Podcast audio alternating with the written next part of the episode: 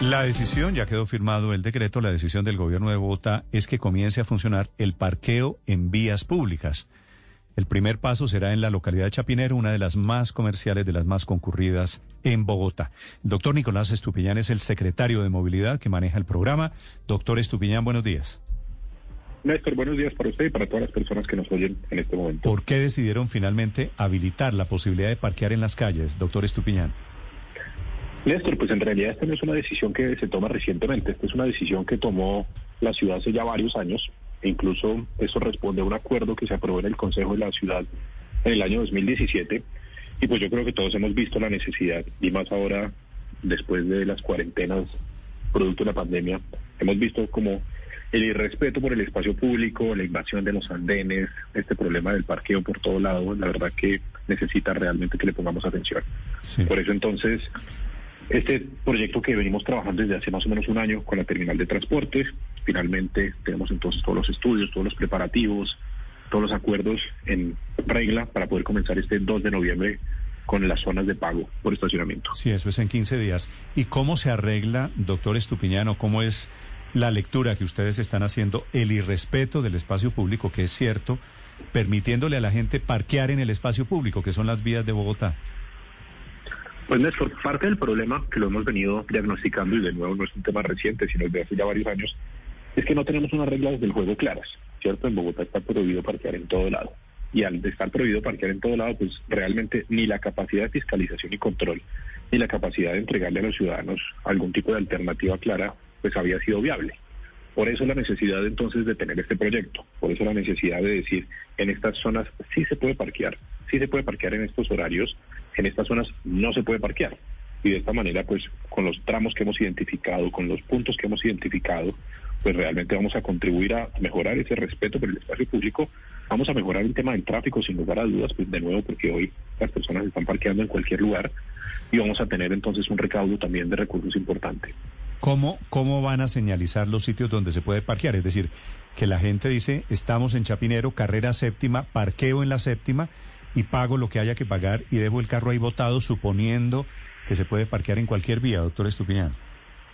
No, bueno, Néstor, primero no, no se puede parquear en cualquier vía. Uno de los criterios fundamentales, por supuesto, es no parquear en vías arteriales. Hay una serie de análisis de tráfico, de simulaciones de tránsito que se han venido haciendo pues para poder obtener resultados que todos queremos. No disrupción al tránsito, sino al contrario, mejorar entonces esos flujos. Eh, vamos a, y la verdad que le agradezco este espacio porque es importante poder contarle a toda la ciudadanía cómo es este proceso de expansión del proyecto. Empezamos el 2 de noviembre entonces con una zona que va entre la calle 94 y la calle 76, entre la autopista y la 15. Y a partir del próximo año, desde enero, vamos a ir aumentando por cada mes mil cupos más para poder entonces terminar el año 2022 con 13 mil cupos para estacionamiento. Pero los sitios donde yo puedo parquear en esa zona en Chapinero van a estar marcados de alguna manera? Van a estar señalizados, van a estar demarcados en el piso con pintura, con demarcación horizontal. Vamos a tener unos cajones ahí donde la gente va a tener claramente demarcados. Hay pintura, señalización ¿pintura de qué eh, vertical color? también. Eh, Néstor, blanca. Vamos a tener ahí unos cajones, pero pero lo van a ver ahora. Si quiere, le, le podemos mandar unas fotos para ver si de pronto por Twitter y por redes podemos diseminar esta información pero también tenemos entonces señalización vertical para que la gente tenga claridad en qué puntos está permitido el parqueo, pero además de eso vamos a tener mucho personal en campo. Como le digo, esto viene en conjunto con la terminal de transportes. yo encuentro, Ellos tienen experiencia. encuentro la señalización en, en el piso o la vertical que dice aquí se puede parquear. Dejo mi carro ahí y a quién le pago. Entonces hay dos formas de pago. Vamos a tener, por supuesto, durante estos primeros meses de pedagogía, como le decía, mucha gente en campo ayudando, explicándole a la gente Vamos a tener un periodo de dos semanas, tres semanas de socialización, de pedagogía, donde no vamos a estar realizando el cobro, sino simplemente es pedagogía, contándole a la gente cuáles son las zonas, cómo se hacen los pagos. Vamos a tener entonces al comienzo pago en efectivo, va a haber personas que van a estar ahí acompañando a la gente, explicándoles, recibiendo los pagos y enseñándoles a utilizar la aplicación para que puedan entonces en el año 2022 hacer la transición a pago a través de la aplicación con PC y por supuesto con todas las billeteras digitales que hay. Es decir, no habrá una maquinita como en Estados Unidos para pagar, será una, una, una aplicación y si la persona, pues cuando esto se implemente, no hace el pago, eh, intenta hacer como una especie de trampa, ¿qué le sucede a esa persona? En Estados Unidos y en otras ciudades, hace ya varios años, décadas casi, se pusieron estos parquímetros porque era la tecnología que había en ese momento. De los distintos análisis que hemos venido haciendo, pues realmente a través de tecnología podemos solucionar lo mismo que hacen los parquímetros. Eso pues como, como primera medida. Y segundo, pues sí, la idea es que tengamos de nuevo este acompañamiento por parte de la ciudadanía. Yo creo que es bien importante que la ciudadanía entienda que este es un proyecto necesario, es un proyecto que Bogotá, en la administración anterior tuvo dos licitaciones fallidas con este proceso, se declararon desiertas. Por dicho, esto es algo que Bogotá viene demandando y necesitando desde hace varios años. Por supuesto que las personas pues que no paguen, eh, al comienzo vamos a tener un periodo, como les decía, de pedagogía, de socialización, pero después vamos a tener entonces pues todo el aparato de fiscalización y control, policía de tránsito, grúas y demás. Secretario, ¿cuánto eh, tienen estimados ustedes que es el recaudo del eh, parqueo en la vía y a dónde irán esos recursos?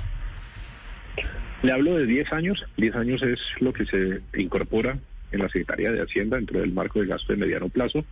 En ese periodo de 10 años estamos esperando obtener recursos más o menos por 256 mil millones de pesos mm. y esos recursos van destinados a subsidiar las tarifas de transporte público. Ustedes saben que ese es uno de los problemas recurrentes que tenemos no solamente en Bogotá y en Colombia, sino en las ciudades del mundo y es la financiación y la operación de estos sistemas de transporte que son sostenibles y que queremos seguir promoviendo.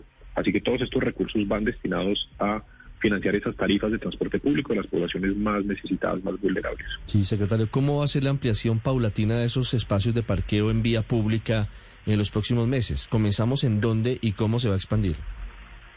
Comenzamos entonces, como les decía, en la zona de Chapinero. Vamos a estar ahí entre las calles 94 y 76, entre la autopista norte y la 11.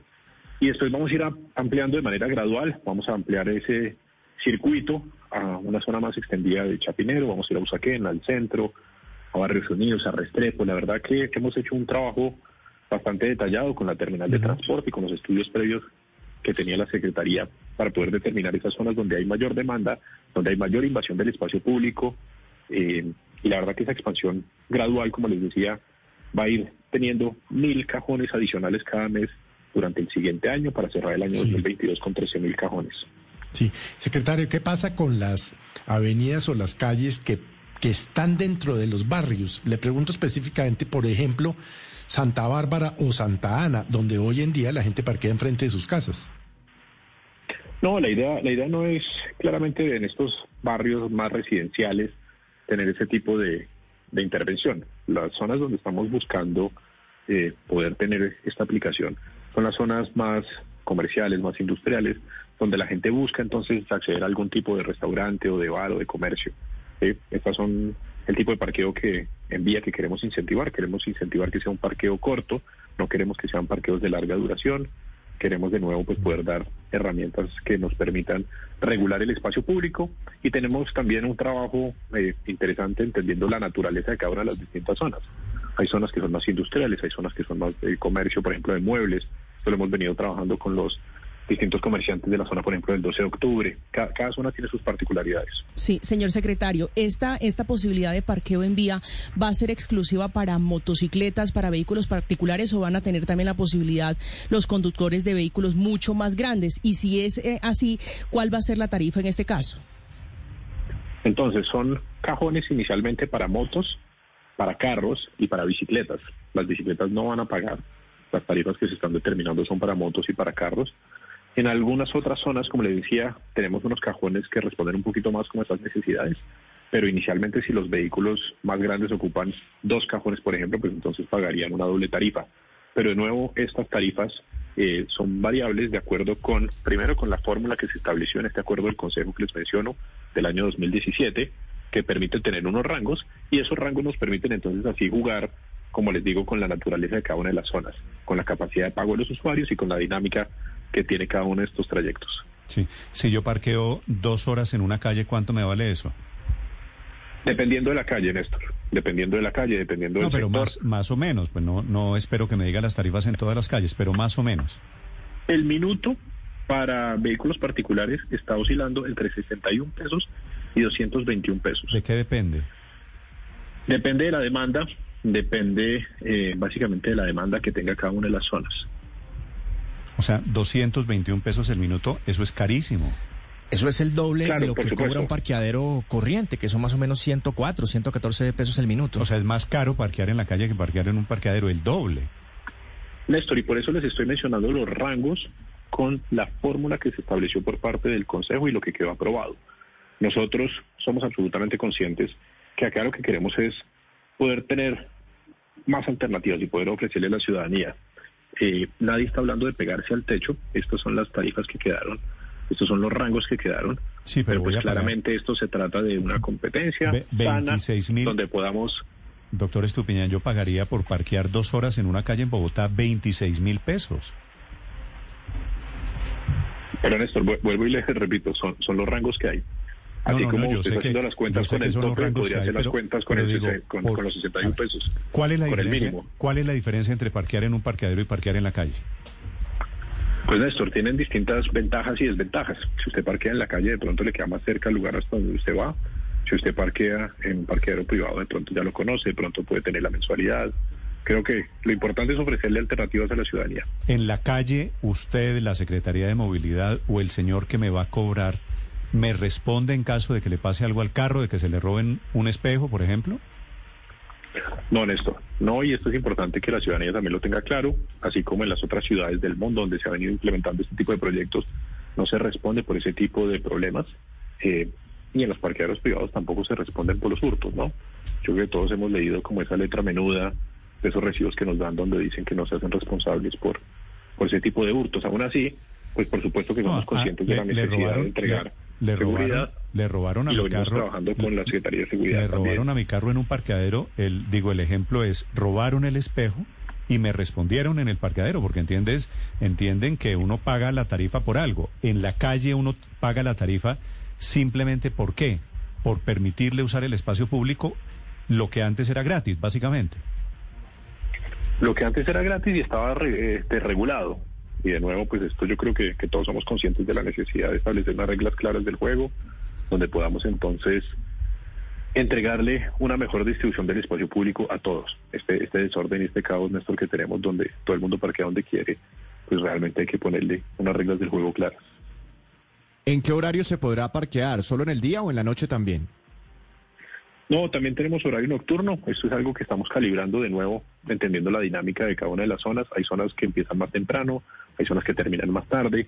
Eh, la idea es poder entregarle a la ciudadanía 14 horas de servicio en vía, pero pues son parte de los ajustes que iremos teniendo en la medida que va avanzando el proyecto. Doctor Estupiñán, ¿esto hará de alguna manera que se desestimule el parqueo público, el parqueo en las calles? ¿También ese es un objetivo?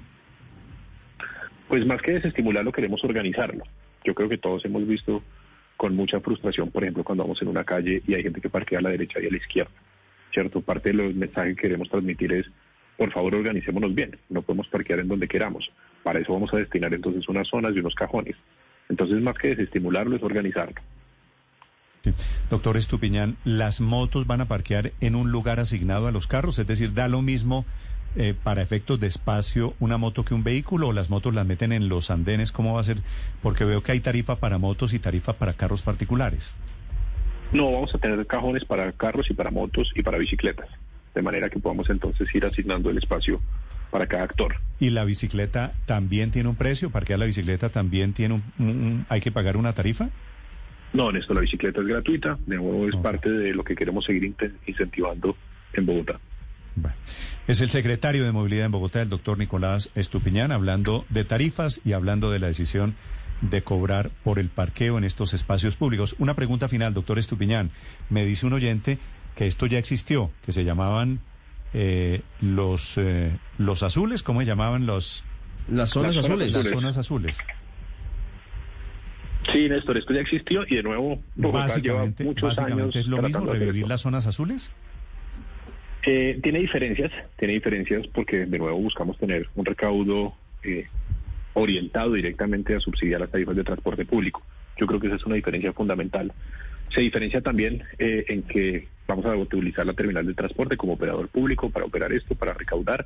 La Secretaría de Movilidad va a estar contribuyendo entonces con personal en vía, con agentes de tránsito para ayudar en la fiscalización y el control.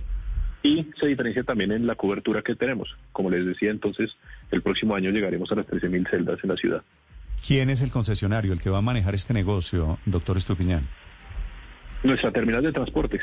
Pero esa terminal es, experiencia. es- ¿eso es de privados? No, no, no, la terminal es pública. O sea, el operador, el, operador es el propio gobierno de Bogotá. Exactamente. Ok. Gracias, doctor Estupiñán. A ustedes muchas gracias, Néstor. Un abrazo.